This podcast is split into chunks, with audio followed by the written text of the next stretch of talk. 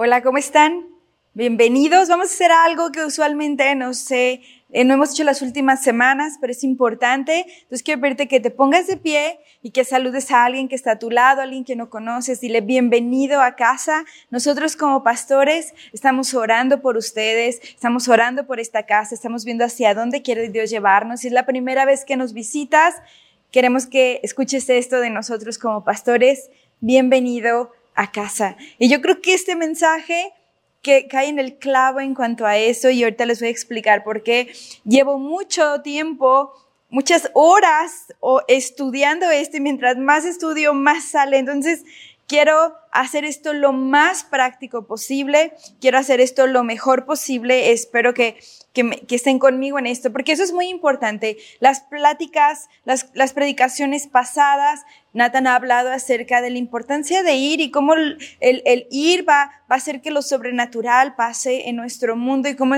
como hijos de Dios somos llamados a ir. Yo no sé tú, pero yo siempre que escuchaba acerca de ir, me sentía desafiada, me sentía intimidada, me sentía incompetente y Dios no está desafiando a eso. Yo creo que los puntos que Natán dice acerca de la vida de Jesús, cómo él no tenía temor a las personas, cómo él tiene una conexión interna, este, poderosa con el Padre, cómo tiene un discernimiento espiritual, son elementos muy importantes que también vimos en la vida de Juan, sobre todo el aspecto de no temer a lo que la gente piensa. Y yo quiero hablarles de, otro gran hombre de la, de la palabra, otro gran hombre de la Biblia, y que es comparado, este, casi como, como un dios en el tiempo de los judíos. Tenían a Moisés, tenían a Elías, y este, vemos que aún en la transfiguración, Elías estuvo presente en la transfiguración. Entonces, Elías, es de quien quiero hablarles, fue un hombre poderoso, increíblemente este, sagaz para su tiempo, pero no vive en tiempos fáciles. Y mientras yo me adentraba a estudiar acerca de la vida de Elías, más me daba cuenta de que nosotros, como hijos de Dios, estamos viviendo en los tiempos de Elías. Entonces, quiero platicarte un contexto social y cultural de los tiempos donde vivía Elías, ¿ok? Primero, la adoración al Dios de Israel se había quitado. Y sabemos que empezó con Salomón. Dios se enojó con Salomón porque creó altares a dioses y diosas. Vemos que ahí está Cera y hablamos de otros dioses. Está como Ecrón se menciona con los con, con, primera y segunda de reyes. Tenemos a dioses como Baal, que muchos de nosotros hemos escuchado por, por la referencia que se hace a la maldad, ¿no? Este, Anteriormente yo, hablaba, yo había hablado de Daniel y la importancia de Daniel en Babilonia y vemos ahora que, en el caso de Elías es un tiempo muy similar. Se adoraba a Baal y a Sera, ¿ok? Y estos son los dioses que eran como los dioses patrones, como los dios padre, como la diosa madre y el dios padre. La diosa madre era Sera y el dios padre era Baal. Entonces los juntaban y en este tiempo se levantó tal adoración a Baal que hubo un desastre y que Dios estaba muy enojado porque era su pueblo escogido. ¿Por qué se distingue la adoración a Baal y a Nacer en este tiempo de Elías, pero también en nuestros tiempos? Es principalmente el libertinaje sexual, de cualquier tipo. No había normas, no había moral y hacían toda clase de aberración sexual en los templos.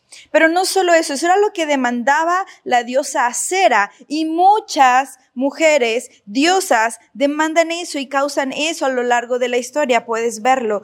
Pero en el caso de Baal, Baal demandaba un sacrificio de los hijos. No, ya había hablado yo esto anteriormente, que se llamaba la sonrisa de Baal, que cuando ponían al, al bebé en los brazos de Baal, que era un horno, el bebé se, se, se quemaba instantáneamente y como que sonreía porque su piel se quemaba. Era algo desastroso y estamos viviéndolo el día de hoy. Y una característica cuando hay diosas paganas rigiendo una comunidad y es que hay una emasculinización, o sea, se quita el poder y la autoridad que Dios le ha dado a los hombres, ¿ok? Sabemos que Acera también era una diosa de la lluvia y Baal y de la naturaleza. Quiero que pongan atención a eso porque después lo voy a traer. Ellos lo adoraban para tener fertilidad, para tener lluvia, para tener este, grandes cosechas, etc. Y, y yo quiero que entiendas algo que cuando vives en una cultura que adora al sexo y al libertinaje sexual, el resultado natural es que vas a matar a tus hijos. ¿Ok?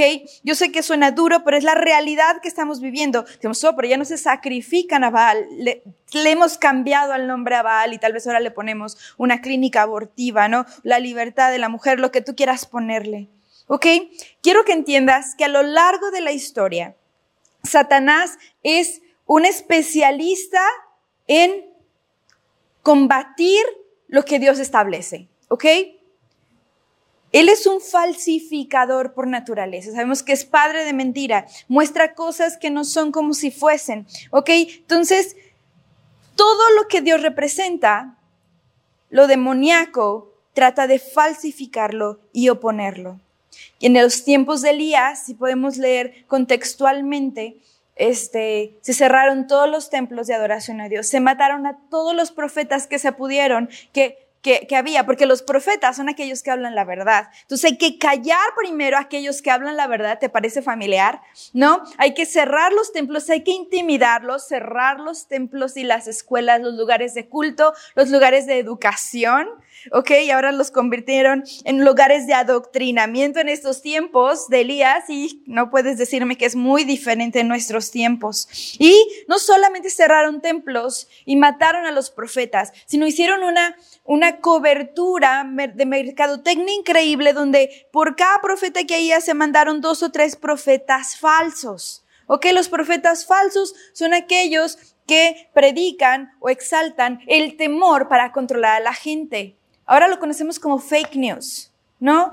Te meten tanto temor que la gente hizo toda clase de cosas absurdas que no tenía ningún sentido en cuanto a la pandemia y todo eso, por causa del temor y de las fake news. ¿ok? Que decimos algo que suena como que es Dios, pero no tiene que ver con lo que Él establece, ¿ok? Te meten temor para quitar tu libertad. Podemos ver en la, en la pirámide de Glasgow, este, de que habla de los principios. Dice que si tú le quitas a la persona el temor, van a ceder todos sus otros derechos, ¿ok? Entonces les quitaron libertad para adorar a Dios lo que pertenece a Dios, lo demoníaco, lo quiere para Él. La autoridad, el poder, lo ambiciona. En el tiempo de Elías había un tiempo de sincretismo. ¿A qué me refiero con el sincretismo? Es, y esto lo busqué en el diccionario, es una tendencia a conjuntar y armonizar corrientes de pensamiento opuestas. ¿Ok? Yo estaba escuchando varias declaraciones de varios líderes religiosos, no voy a dar nombres específicos, pero ustedes los conocen, donde están trabajando hacia una unidad mundial de todas las religiones. Están proponiendo que la inteligencia artificial pueda rediseñar la Biblia donde todos puedan aceptarla, o sea, cambiarla.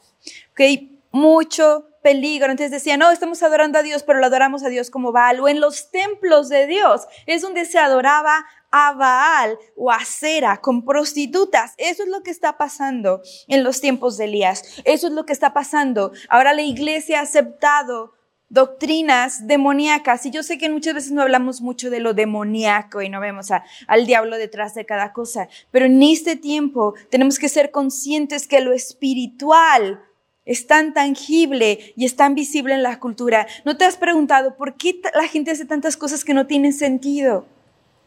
¿Por qué piensan de esa manera? Es porque están engañados, están influenciados por una potestad espiritual. Y cuando estaba yo estudiando esto, me puse nerviosa porque ahora está siendo una autoridad global, ¿ok? Ya no es por regiones, ahora es por todo el mundo entero. ¿Ok? Entonces, ¿qué dice Primera de Reyes 16, 31 a 33? Y está hablando aquí de los reyes que dirigían en ese tiempo. No los he mencionado a propósito, ¿ok? Porque le fue cosa ligera, y está hablando de, de Acab, andar en los pecados de Jeroboam, hijo de Nabat, y tomó por mujer a Jezabel, hija de Edbal, rey de los Sidonios, y fue y sirvió a Baal y lo adoró. E hizo altar a Baal en el templo de Baal que edificó en Samaria. Y hizo también a Acab una imagen de acera, haciéndose así Acab más que todos los reyes de Israel que reinaron antes que él para provocar la ira de Israel. Quiero que entiendas algo. Donde hay sincretismo, esa es la palabra perfecta que lo puede definir a la apostasía. ¿Ok? Sabemos que en tiempos finales que va a venir la gran apostasía. Pues la gran apostasía se está manifestando. Iglesias cristianas que están aceptando, bueno, no son iglesias cristianas, pseudo pastores y líderes que están aceptando maneras abiertas, pecaminosas de vivir, ¿ok? Es el, esa es una apostasía. Dicen que cero creer en Dios, pero viven de una manera anti Dios. ¿Conoces a alguien así? O es que yo creo en Dios, pero vives como el diablo. ¿No? Eso es lo que está pasando, son traicioneros. La cultura woke, a eso se dice en inglés, ¿no? Todos los que son progresistas, toda la cultura este, que está a favor del feminismo extremo, que está a favor este, de todas las corrientes de perversión sexual, esto está, es una declaración a Dios. No necesitamos nosotros somos nuestro propio Dios, nosotros somos nuestro propio Salvador, nosotros no tenemos que cambiar, todos los demás tienen que cambiar para nosotros. Es lo opuesto, ¿no? Es lo que se conoce como el deconstructivismo, las culturas que cancelan y matan a los profetas. Estamos en una cultura de la cancelación, es lo mismo que le está pasando a Elías. En los tiempos de Elías estaba pasando ahí, la gente estaba, la gente de Dios estaba aterrada y encerrada. Después tenemos a Cab y Jezabel. Ellos adoraban a estos dioses y pues, yo les veo unas escrituras donde dice, ellos estaban endemoniados porque dice que se entregaron a esto, pero hay un espíritu que sigue a las personas que adoran a esto, ¿ok? Y yo quiero hablarte de eso. Yo sabemos que Acab y Jezabel fueron personas, yo no estoy diciendo que ellos se convirtieron en espíritus, escúchame, lo que estoy diciendo es que el espíritu que los controlaba a ellos, cultura, controla la cultura también de ahora, escúchame, ¿cuál es el espíritu de Acab? Y dice, este, Primera de Reyes, quiero que lo estudien 16:30 a 33, ya lo leímos. Primera de Reyes 21, 25.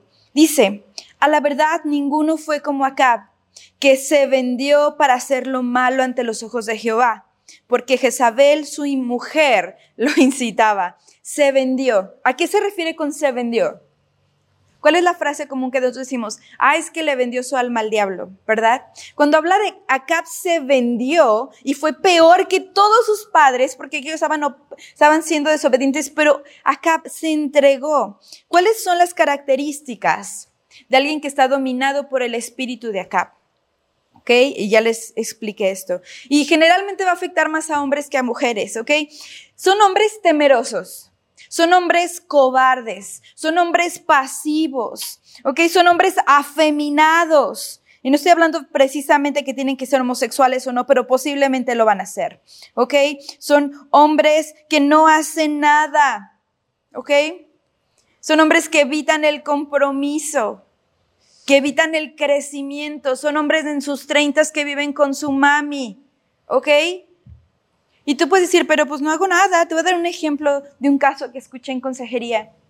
Llega una chica destruida completamente porque, es, porque un pelado, un pariente había abusado sexualmente de ella por años, ¿no? Y traen al papá y el papá, pues yo no hice nada.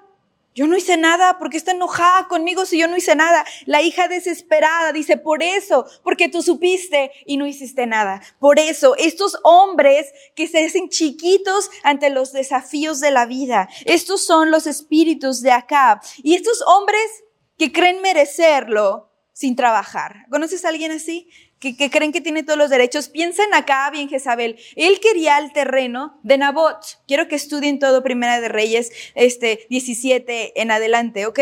Y eh, Nabot le dice, es de mis padres, no te lo puedo vender, iba a ser la herencia para mis hijos. Se emberrinchó de tal manera y no hizo nada porque era un cobarde, que su esposa le dijo, ¿sabes qué? Yo voy a hacerlo. Yo te voy a dar esa tierra. Y va, acusan falsamente a Nabot, y lo asesinan apedreado injustamente, con las leyes de Dios, ¿eh? porque muchas Jezabel son mujeres religiosas que saben la palabra de Dios y la usan para atacar a los demás. ¿Ok? Entonces es un cobarde.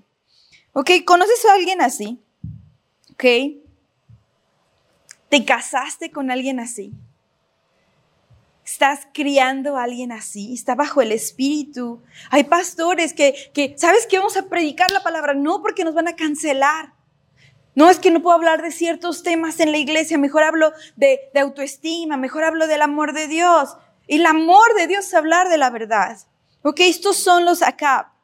Ok, el problema con el mal es que el mal no se autocontrola o se detiene a sí mismo, ¿ok? Es el problema con los hombres de este tipo. Yo doy gracias a Dios por esta iglesia, por el ministerio de los hombres valientes que se están levantando. Y yo doy gracias a Dios por eso, porque necesitamos más hombres como ustedes. ¿Ok? Necesitamos más hombres como ustedes. ¿Ok? El, el, mal no se detiene a sí mismo. El mal va a seguir avanzando hasta que alguien se ponga de pie y diga, ya basta. Y es lo que tenemos que hacer como sociedad. Y yo no creo, yo creo que son tiempos proféticos, pero digo, ¿qué tanto ha avanzado el mal? hasta dónde ha llegado porque nosotros no, hemos, no nos hemos puesto de pie, porque estamos escondidos en cuevas y en cavernas. ¿Ok? Entonces, los hombres que no hacen nada son un problema. ¿Sí me estás escuchando? Un hombre que no hace nada es un problema porque Dios te diseñó para hacer algo. Dios te diseñó para gobernar. Dios te diseñó para, para, para proteger, caray para proveer, para usar tus manos, para pelear. Sí, me estás escuchando. Dios te hizo para pelear, no con tu mujer ni con tus padres. ¿Ok? Pero Dios sí te hizo para pelear. ¿Ok? Los hombres que tienen una esposa controladora y manipuladora. Ay, yo conozco tantos hombres así. Esos hombres aman estar en autoridad, escucha, pero odian la confrontación. ¿Conoces a alguien así? ¿ok? Son hombres que están parte de comités o algo y a la mera hora de tomar una decisión son aquellos que se lavan las manos, se rinden y entregan terreno. Esos son ese tipo de hombres, ¿ok? Son hombres que negocian con el mal. Pues no está tan mal. Son hombres que toleran y esta palabra es una palabra destructora, porque la tolerancia es una acción demoníaca, porque es contraria al arrepentimiento. ¿Ok? Entonces vemos Apocalipsis 2, 20 al 22, pero tengo unas pocas cosas contra ti, que toleras a esa mujer Jezabel. Wow, que se dice profetiza, se enseñe y seduzca a mis siervos a que a fornicar y a comer cosas sacrificadas a los ídolos y le he dado tiempo para que se arrepienta, pero no se arrepiente de tu fornicación. Y esto voy a hablar ahorita más adelante, pero una, donde una Jezabel se tolera, hay, hay, va a haber pecado sexual. ¿ok? Donde una Jezabel se tolera, hay fornicación, hay pecado sexual. ¿Cuál es el espíritu de Jezabel? Tenemos los acá y las Jezabel pueden ser hombres o mujeres, pero otra vez es una tendencia natural en las mujeres. Son mujeres que son controladoras, manipuladoras y seductoras. Estas mujeres promueven la inmoralidad sexual. Puedes ver Primera de Corintios 5.1, donde se tolera a Jezabel, como les dije, la inmoralidad sexual este, es prosperada. No se arrepiente. Son mujeres independientes, sin autoridad. No hay nadie sobre sus cabezas. Odian al espíritu de Elías con todo su corazón. Se resisten al espíritu de Elías. ¿Sabes por qué? Porque el espíritu de Elías es el Espíritu Santo.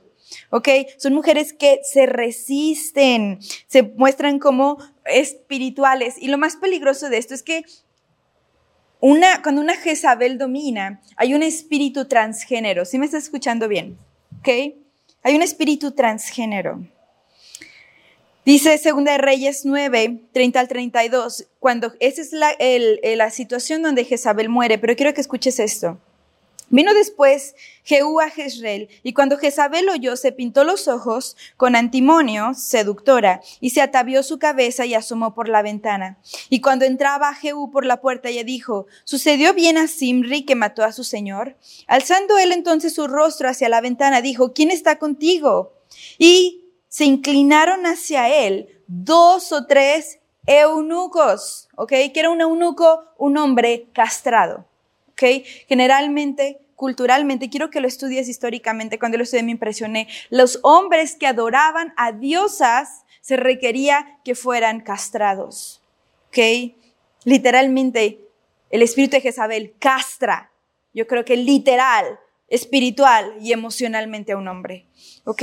Es lo que está pasando. Se ha manifestado a lo largo de la historia con diferentes nombres, pero es el mismo resultado. Escucha, pueden ser nuevos días, pero los demonios y los ataques son iguales. ¿Ok? Es lo mismo. El mismo ataque al pueblo de Dios, a la iglesia cristiana. ¿Ok? Cuando empezó la iglesia cristiana primitiva, tenía como mayor opositor la religión que adoraba a Cibele. Interesantemente, Cibele le consideran la diosa transgénero y también era una diosa de la naturaleza y hacía procesiones en las calles con sus sacerdotes, que eran hombres castrados, vestidos de mujeres. ¿Ok? Starbucks, su señal es una sirenita con dos colitas. Ese es el símbolo de una diosa que significa la perversión sexual y dice que distrae a los hombres para destruirlos. ¿Ok? Tú me dirás, es que no hay idolatría. Posiblemente la tienes en una taza en tu casa. ¿Ok? Jezabel. Las falsificaciones del enemigo. Yo te he dicho, el enemigo quiere falsificar o contraatacar lo que Dios establece. Primero, Dios nos hizo hombre y mujer. Es el diseño perfecto de Dios para ti y para mí. Los demonios, interesantemente, igual que los ángeles, son no binarios, ¿ok? No tienen sexualidad. Estudialo. ¿Ok? Piensa, la Biblia no dice de eso. Se manifiestan a las personas como masculinos o femeninos, pero en realidad no lo son. Los demonios quieren acabar con las personas y con el diseño de Dios. Entonces, qué interesantemente que personas que están bajo la influencia demoníaca tienden a perder su identidad como hombre o como mujer. Dios establece y Dios nos dijo, vayan, multipliquen la tierra y gobiernenla, pero la madre naturaleza dice, no se multipliquen, no dominen, no se van a acabar, se van a acabar los recursos. ¿No? Hay una tendencia, ponte a estudiarla, la Agenda 2030, que quieren depoblar al mundo, ¿ok? Quieren controlar la población, no por nada se promueve el aborto con tal libertad y la castración de niños, ¿ok? Entonces, muy importante, Dios dice que tú tienes el poder de transformar y renovar tu mente, que puedes tener la mente de Cristo. El mundo te dice, no tienes que cambiar tu mente, tienes que cambiar todo lo demás, ¿no? Cambia tu cuerpo, mutílate, cambia como eres. Si ves cómo el ataque es tan obvio, yo dije, es imposible porque yo le decía a Dios, es que ahora que veo no puedo dejar de ver, ¿no? Es algo tan duro, es lo que está pasando en nuestro mundo, esa es la guerra que tenemos. Y si lo dejamos, el propósito final de estas huestes demoníacas es aniquilar el reino de Dios. Ese es el propósito. El propósito de las agendas es destruir el reino de Dios. ¿Sí me estás escuchando? Pero, escúchame, por cada generación así que se levanta, siempre hay un Elías. Hay un Elías, está el espíritu de Elías. Y yo quiero leer, leerte Primera de Reyes 17.1. Estaba pasando todo esto y nadie decía nada porque todos tenían miedo. Y se levantó Elías y dijo, Elías Tisbita, que era de los moradores de Galad, dijo acá, vive Jehová, Dios de Israel, en cuya presencia estoy, que no habrá lluvia ni rocío en estos años, sino por mi palabra. Wow, se paró Elías y le dijo que no va a haber lluvia. ¿Te acuerdas que Baal era el dios de la lluvia? Y de la fertilidad y de todo, y de hacer de la fertilidad. Entonces se para y dice, no me importa el Dios y al demonio que tú dices adorar. Mi Dios dice que no va a llover y no va a llover. No importa lo que tú hagas. Wow. Elías era asertivo. Escúchame. Los Acab son pasivos, las Jezabel son agresivas, pero los Elías son asertivos. ¿Y a qué me refiero con ser asertivo? Es que alguien que es asertivo sabe cuándo ser león y cuándo ser cordero. Él fue un cordero para la mujer viuda que se encontró. Recuerden la historia, si no, leanla. Pero él supo ser un león para los Acab y las Jezabel. ¿ok? Como iglesia tenemos que aprender a ser corderos, pero también tenemos que aprender a ser leones, ¿ok? Es muy importante ser asertivos, asertivos. Y a veces, escúchame, en estos tiempos, ser amable no es ser piadoso. Ser amable no es ser, es que no le digas porque se va a sentir mal, que se sienta mal para que se arrepienta y cambie. ¿Ok? No buscas la pelea, pero en algún punto vas a tener que pelear. Yo recuerdo que una vez llegó una persona, no hace mucho, llegó una persona trans a tomar consejería conmigo. Yo dije, ¿qué voy a hacer? Yo estaba, yo tenía temor, ¿ok? Porque ya estaba, ya había tomado la decisión, ya estaba en tratamiento hormonal, ya estaba, pues, medio camino, ¿no? Y yo me acuerdo que se sentó conmigo y yo no sabía cómo hablarle, no sabía yo qué decirle, cómo decirle su nombre, ¿no? Entonces yo empiezo a hablar con esta persona y Y empieza a preguntarme, ¿pero por qué? Y tenía toda la razón, ¿no? ¿Por qué ustedes dicen esto? ¿Y por qué ustedes dicen esto? ¿Y por qué ustedes dicen eso? Entonces yo me iba a la Biblia. Bueno, la Biblia dice que en el principio Dios nos creó hombres y mujeres y bla, bla, bla. Yo recuerdo que en algún punto ella, porque es una chica, me vio y me dijo, yo quiero que me digas qué hacer. No sé qué hacer. Y me quebré y le dije, Ama lo que Dios te hizo. Ama como Dios te hizo. Tienes un propósito desde el vientre de tu madre. Y si Dios te ha llevado a este lugar, es por algo. Le digo, y no me importa. Yo sé lo que representa que yo te diga la verdad en este punto de tu vida. Yo sé lo que pueden decir tus comunidades. Yo sé lo que te puede decir el mundo o la sociedad. Y yo sé que no tienes una decisión fácil que tomar. Pero Dios te hizo tal y como eres. Ámate. Fue la decisión más difícil porque yo tenía que cuidar mi, mi, mi seguridad, ¿no? O mi integridad, ¿no? Y esta persona tomó las decisiones más difíciles que he visto una persona tomar en su vida. Y yo oro por esta persona que algún día tenga la valentía de contar su, contar su testimonio, porque wow. Pero el mundo necesita que busques, que, que, que pelees, que por ellos, que los ames lo suficiente. Ellos no son el enemigo, escucha. Es una potestad que domina. ¿No te ha pasado que estás en la depresión y tienes un estado mental que no puedes salir porque es una opresión espiritual? Teniendo a Cristo tenemos estas luchas. Imagínate cuando alguien no tiene a Cristo. Son personas que están siendo engañadas, que están siendo mutiladas, que le están robando su destino, sus generaciones. Iglesia despierta. Todos vamos a tener problemas, todos, escúchame, más en estos tiempos, pero hay que decidir y establecer con quién y por qué vamos a tener problemas. Elías supo con quién quería problemas y él sabía por qué quería problemas, ¿no?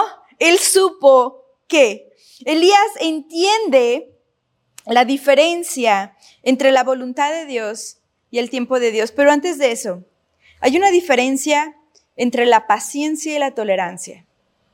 ¿Ok? La tolerancia es aguanto que estés mal. Síguele, haz lo que tú quieras. La paciencia es yo sé que estás mal, pero te estoy dando un tiempo para que te arrepientas. Y nuestro Dios es paciente. Nuestro Dios es paciente. Mira cuántos años le dio acá para arrepentirse antes de esto. Después le dio tres años de sequía para arrepentirse. No confundas la paciencia de Dios con su aprobación con lo que estás haciendo. No lo confundas. ¿Ok? Y también hay una diferencia entre la voluntad de Dios y el tiempo de Dios. Elías sabía la voluntad de Dios, pero sabía que tenía que esperar un tiempo. Hay que ser muy conscientes de esto. ¿Ok? Santiago 5:17 dice, Elías era un hombre sujeto a pasiones semejantes a las nuestras y oró fervientemente para que no lloviese. Y no llovió sobre la tierra por tres años y seis meses. Sabemos que Dios proveyó a él y a la gente que se acerca en el caso de la viuda, por ejemplo, le proveyó de pan y de aceite, no se acabó su pan y su aceite, pero aún así sufrió las consecuencias de, de, de, la sequía, su pueblo sufrió, todos sufrieron, pero él sabía que la espera era importante. ¿Y qué hizo durante la espera? Que dice, oró fervientemente. Tal vez Dios te ha dicho qué hacer, pero tienes que entender que el tiempo de Dios no es tu tiempo. ¿Y qué vas a hacer en ese lapso? Orar Así, eso hacía Elías. Es tan importante la voluntad como el tiempo de Dios. Muchas veces forzamos la voluntad y no es el tiempo. ¿Ok? Y esto, y esto es muy importante porque la, el tiempo prepara las circunstancias y al siervo. ¿Ok? Si tú no te esperas, las circunstancias no van a estar listas y tú no vas a estar listo. ¿Ok? En el proceso de la espera, ora. Los Acab no son las que saben. Los Acab odian a los Elías, ¿ok? Este, yo puedo decir, yo veo a mi esposo como un Elías en muchas partes, por donde quiera que va. Él tiene es bien visionario, él quiere extender el reino donde sea que va. Y él incomoda a la gente, incomoda a los Acab, ¿no? Incomoda a los, a los líderes que son como Acab. No, espérate, espérate. ¿Cómo crees que vamos a ir a la calle?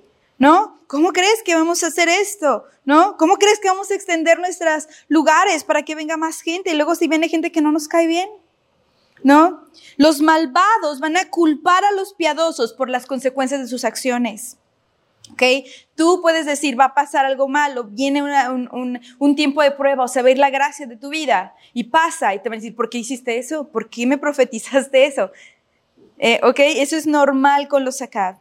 Que alguien piense Que estás en desacuerdo es una cosa, pero ya no estamos en un tiempo donde tenemos un desacuerdo intelectual, iglesia. Ahora cuando alguien es percibido como malo, tienen que ser detenidos. Y nosotros en la sociedad ahorita somos percibidos como malos, somos los intolerantes, somos los, los fóbicos de cualquier tipo de fobia, somos los cerrados. Y lo más peligroso con las personas que nos creen malos es que van a intentar detenernos. ¿Ok? Entonces, igual que Elías. Elías lo, lo cazaron estos tres años, estaba escondido. Por tres años lo cazaron para matarlo. ¿ok? Entonces, Primera de Reyes 18, 17 y 19, cuando Elías dice es el tiempo de Dios, él va a buscar la pelea, ¿ok? Dice en Primera de Reyes 18, 17 y 19, cuando vio Elías le dijo, ¿eres tú el que turbas Israel?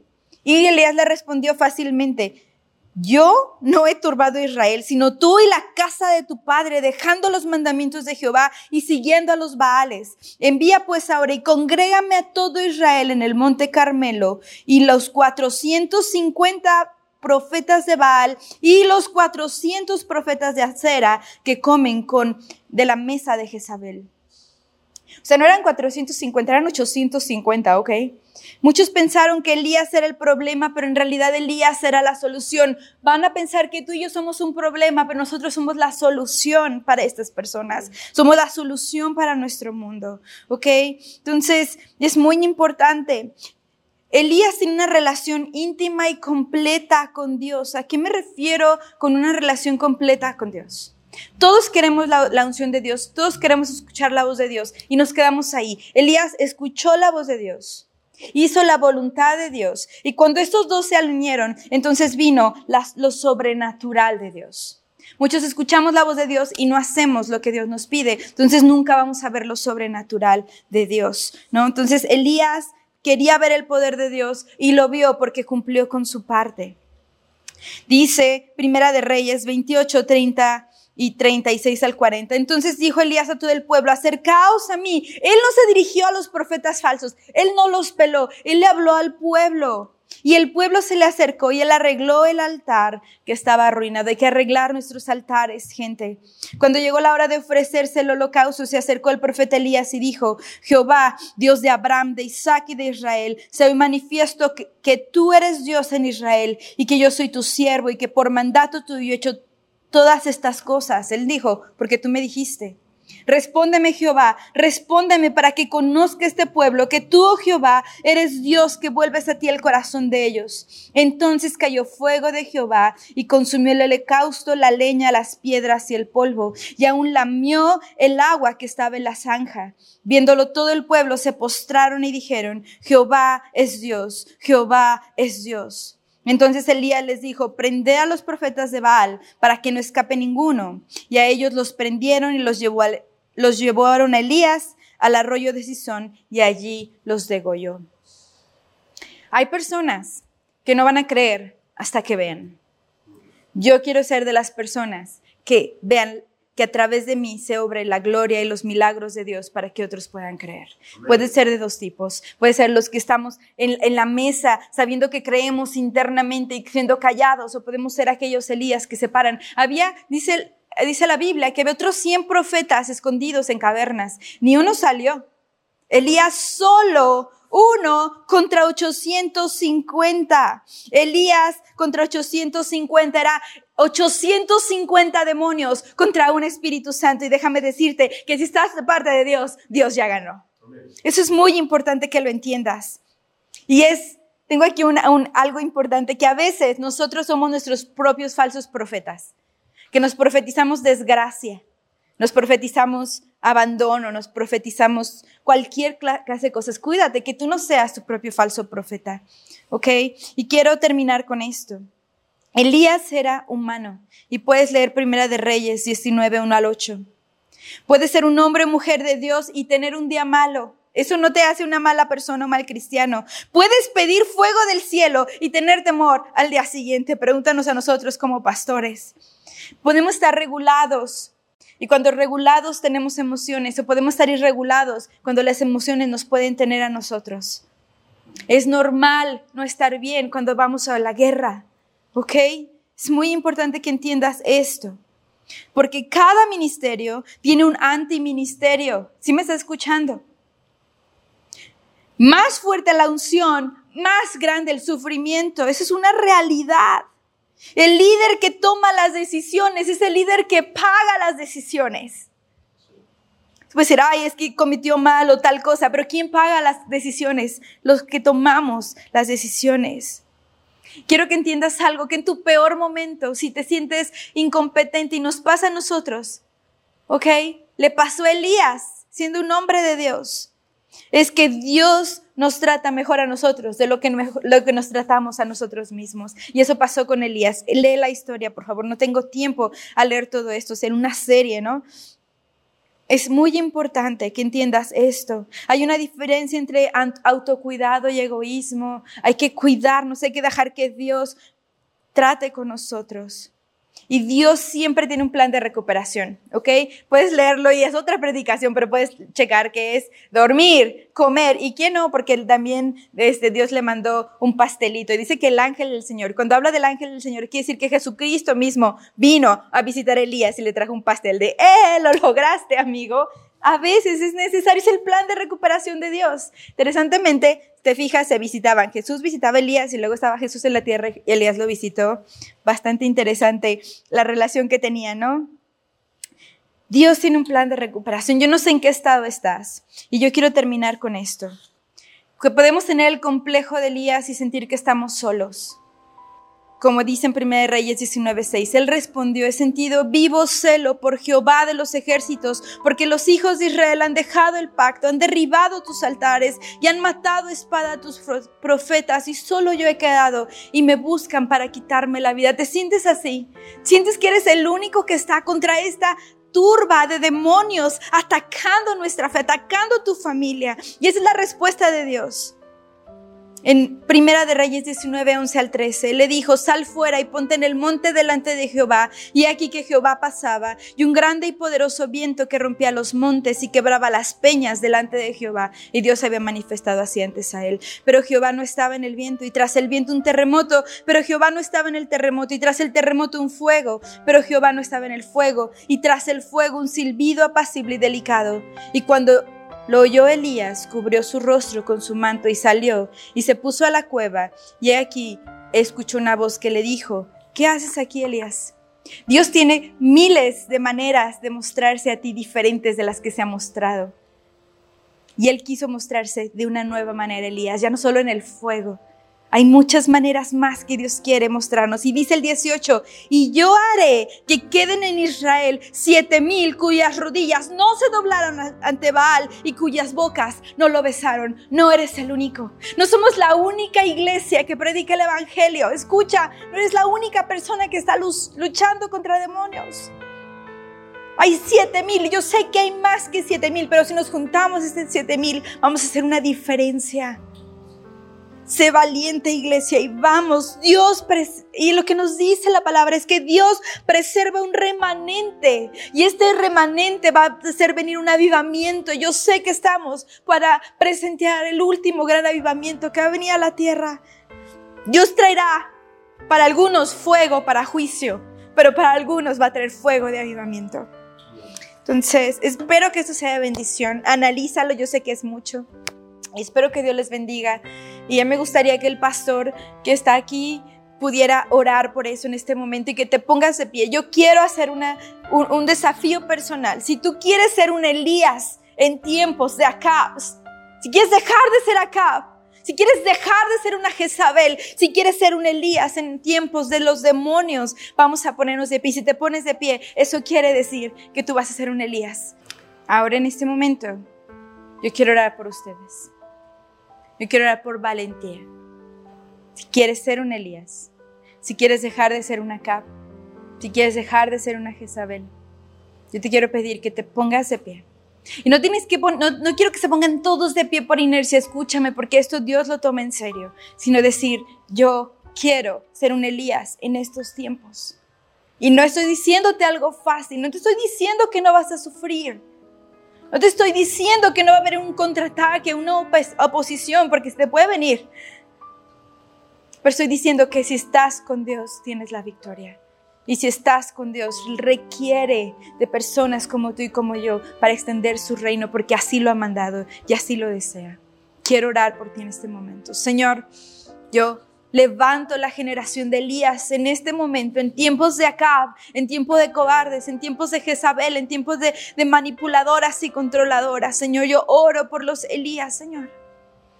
Yo oro por una unción de gracia de valentía, Señor, que puedan escuchar tu voz, que puedan caminar en tu voluntad, pero que puedan hacer venir el poder de tuyo sobre la tierra. Lloro por milagros sobrenaturales y que aquellos que están temerosos en la banca, que no creen o que están esperando, Señor, puedan levantarse a través de nuestro testimonio porque pueden ver la gloria en la manifestación de Dios sobre sus vidas milagrosamente. Lloro por milagros creativos. Lloro porque vamos a, conocer a Dios, vamos a romper todos nuestros paradigmas de cómo pensamos que Dios es o cómo pensamos que Dios se manifiesta y vamos a darte oportunidad que te muestres a nosotros como quieres mostrarte, como león, como cordero, como rey, como, como un humilde siervo. Muéstrate como tú quieres, Señor.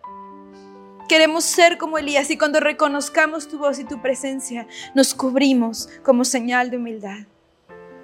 Gracias, Señor. Gracias porque abres nuestros ojos a la realidad espiritual. Y yo oro por cada persona que esté luchando contra estos demonios, estos demonios de identidad, estos demonios de muerte. Señor, yo oro por libertad completa en el nombre de Cristo Jesús. Lloro por aquellos que vamos a alcanzar, que están perdidos, Señor.